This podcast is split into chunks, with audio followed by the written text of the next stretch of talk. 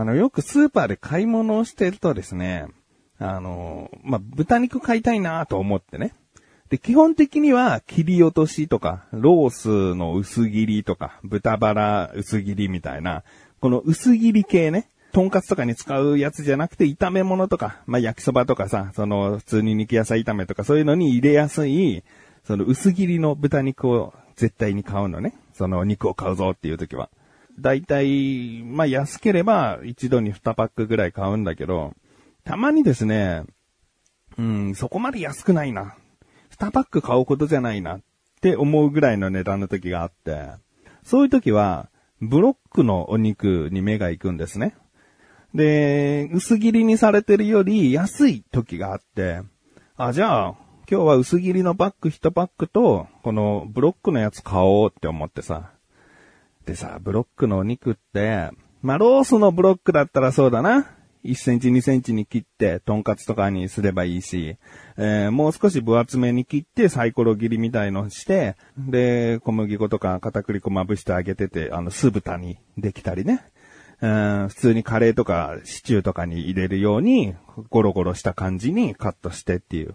まあ、いろいろとね、ブロックのお肉って言われて、そうやって想像もつくし、何作ろうかなと思うんだけど、僕なんかもう、そうやって想像がついてるのに、一番てっぺんにある、てっぺんっていうか手前にあるのが、チャーシューなんだよね。なんかもうどの肉見てもチャーシュー作りたくなっちゃうっていう、変なその料理欲。うん、これチャーシューにしたらどうなのかなとか。なんかバラとさ、ロースでまた違うし。まあ、ヒレはしないかな。でもヒレもしてみたくなってくるね。こう考えると。柔らかいチャーシューになるのかなみたいな。ヒレチャーシュー。おー、やってみたいな。今、今やってみたいなと思っちゃったもん。うーん。だからそうやってさ、またね、今回も豚肉の肩ロースブロックを買ってしまったんですよ。なんかまたチャーシュー作るのかなみたいな。うん。だってツイッターでもさ、僕のツイッターなんかそんな気にしてる人いないかもしれないけど、そこそこの頻度でチャーシューの写真あげてるもんね。うん、今回はレアチャーシューができたとかなんか、そんな遠くない日につぶやいてた気がするし、その前もね、うん、うまく縛れたとかさ、その、僕ちゃんと、チャーシューはね、あの、タコ糸で縛って煮込むっていう、それをやってるんですよ。うん、だから、まあ、その、なんか縛れた達成感とか、うん、味がよく染み込んだ達成感、柔らかくできた達成感、いろいろあるわけ。で、毎回、その場しのぎというか、その場で考えてやってるから、その、レシピというレシピないんだよね。味付けは大体これを使うっていうのはあるけど、どれだけ煮込んでとかさ、その、火の強さはどれぐらいにしたかとかさ、なんかそういうレシピっぽい作り方をしてないから、うん、一晩寝かせちゃう場合もあるし、冷蔵庫で。うん、だから、まあ、作り方はバラバラでうまくどうやったら作れるのって言ったら、特にコツはないんです、僕の中では。大まかには言えるけど。うん。だから、毎回どんなチャーシューが出てきてくれるかなっていう楽しみがあんだよね。めちゃくちゃ究極のチャーシューができたら、一旦ゴールなのかな。いやー、なんかまたそれを作るために新たな旅に出そうな気がするね。それこそめちゃくちゃうまくできたものが固定して作れるように何度も何度も作るのかもしれないね。うん、ちゃんとレシピというかメモしながら。うん、ダメだななんか家族はさ、そんなにチャーシュー好きじゃないんだよね。わかんない。長男とかは好きかもしれないけど、でもこのブロック全部チャーシューにすんだったら他の料理に回しなよって思われてるような気もするんだよね。で贅沢だもん。だってチャーシュー、その一つの肩ロースブロックだってさ、あの、1400、円するわけだ。そのブロックでね。で、それ全部をチャーシュー麺とかのチャーシューにしちゃったら、まあまあまあ、お店で食べるよりはね、安いよ。それが4分の1だから、だいたい350円とかになるわけでしょ、一人。350円のラーメンはめちゃくちゃ安いから、だからだいたい4、500円で、チャーシューてんこ盛り麺が食べれるわけだよね。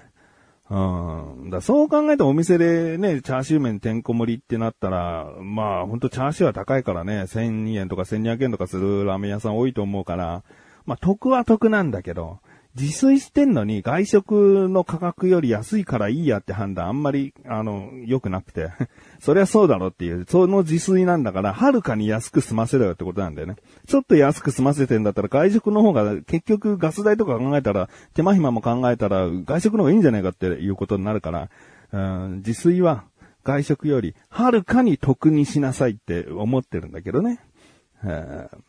まあ、ちょっと話が長くなっちゃったんですけどね。チャーシュー大好きな自分がお送りします。菊池のなだらか向上心。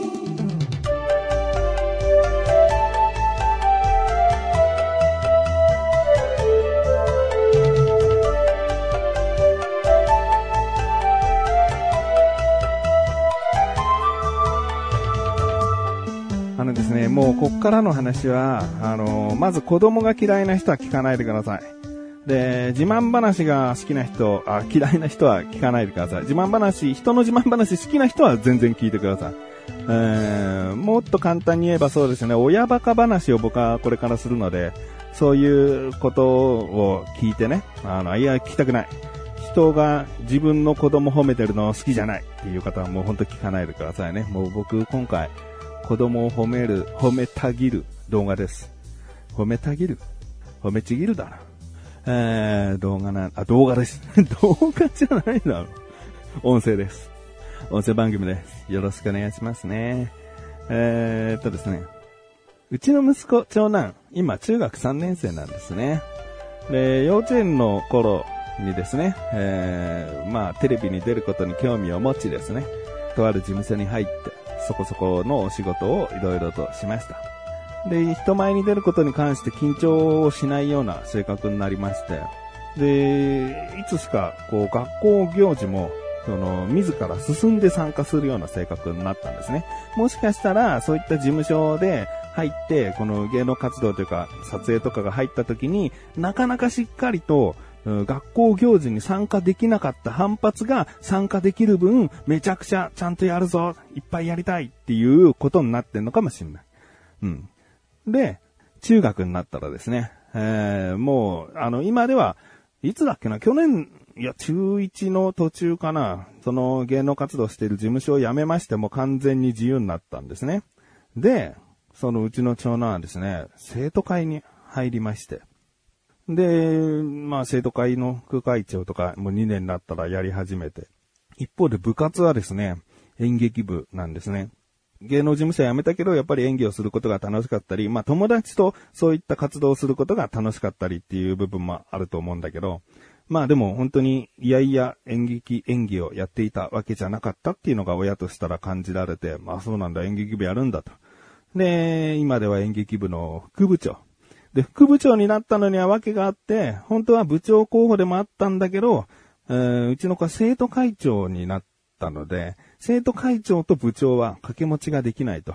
うん、やっぱりそういった、あのー、何でもかんでも一人の子に集中させると、やっぱりそれよく思わない、ね、人がいたり、親がいたりする可能性があるらしくて、まあいろいろと理由はあった上で、えー、部長ではなく副部長ね、君は生徒会長やってるんだから、ってことで。本当はね、本当は生徒会長やったら副部長すらもやれないみたい。やれなかったみたい。過去はね。だけど、うちの子に関しては、生徒会長だけど、首長だけはやってもらいたいみたいな。そういうことらしいんで。えー、今の笑い嫌だよね。嫌いだよね。もう言ったじゃん。自慢の話しかしてないんだから。うちの子がパーフェクトスチューデントみたいな話を今してるわけだから、この段階では。この段階ではね。でですね。何がじゃあ欠点か。あ勉強ができない。勉強ができないっていう言い方は正しくないね。勉強を普段から進んでやろうとしない。うん。だから頭が悪いっていうイコールではないってことね。勉強を自ら進んでやろうとしないというところが欠点で、で、まあ、欠点っていう言い方もおかしいな。まあ、一つの個性でもあるかもしれないけど。うん。それはもう小学校の時から中1中2と何度も何度もその家族会議が行われるぐらい君本当に勉強だけはある程度のレベル取っとかないと、この先自分の進路がめちゃくちゃ狭まっちゃうから、別に優秀になれと何でもかんでも90点以上100点取れみたいな話じゃなくて、高校に行き、そこから自分のやりたいことを見つけていくために、今は勉強した方がいいと。もう親がこうやって、まあ親がっていうか僕がこうやって勉強しなさいっていうのは中学生までだから。高校入ったらもう勉強しろって言わないから。だからもうここだけは耐えて、なんとか勉強自分でするようになってほしいと。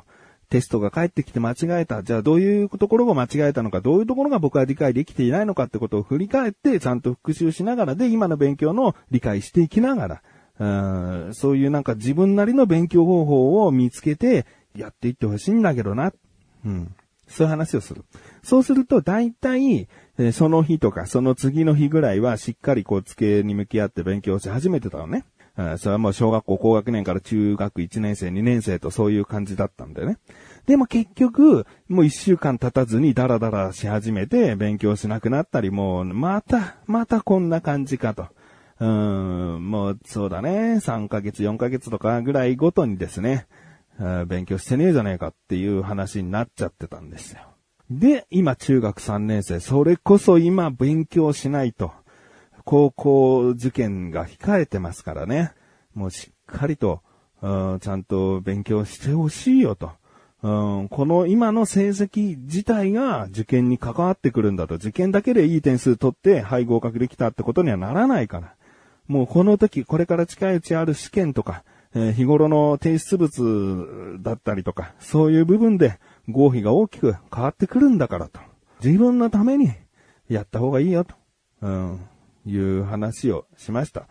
で、息子がですね、今、なんかわからない。これは息子にね、理由をちゃんと聞いてみたんだけど、うん、そこはまあ後で話しますけど、めちゃくちゃ今勉強してるんですよ。自分から。もう、休みの日なんて10時間ぐらい勉強してんのかな。なんでこんな勉強してんのって言ったら、いや、なんかゲームとかハマったらめちゃくちゃやるし、なんか気になることあったらめちゃくちゃ調べるような性格だけど、そう、確かにそうなんで、ね、自分の興味あることはめちゃくちゃ調べたりするし、ゲームとかはめちゃくちゃ極めたりする性格だっていうね。そう、親から見てもそうだ。それが今たまたま勉強になった。おー。おー。すげえいいじゃんと思って。うーん、なんか自分でもそんなに理解してないみたいで、とにかく今勉強めちゃくちゃ、もうやりたいぐらいの勢いでやってるね。うん。で、勉強方法もさ、今こういうやり方してんだって聞くとさ、確かにいいよ、それって思うし、その、本人はさ、演劇とかをやってきたからさ、その、社会とか理科とかさ、暗記すればなんとかなっちゃう問題ってたくさんあると思ってて、そういうものは、口に出して、まるでセリフかのように唱えてる。覚えなきゃいけないことは。だからもうそんな、お、口に出して覚える系っていうのは本人自分で得意ってこと分かってるから、なんかそういういろいろな勉強方法を自分なりにこう考えて、なんかスマホで遊んでんのかな、ゲームやってんのかなと思うとさ、その勉強系のアプリをやってんの。数学とか、英語とか。なんか、スマホもすげえ駆使して。なんかもう、欠点がなくなっちゃうんだよな。まあ、強いて言うなら、部屋の片付けだな。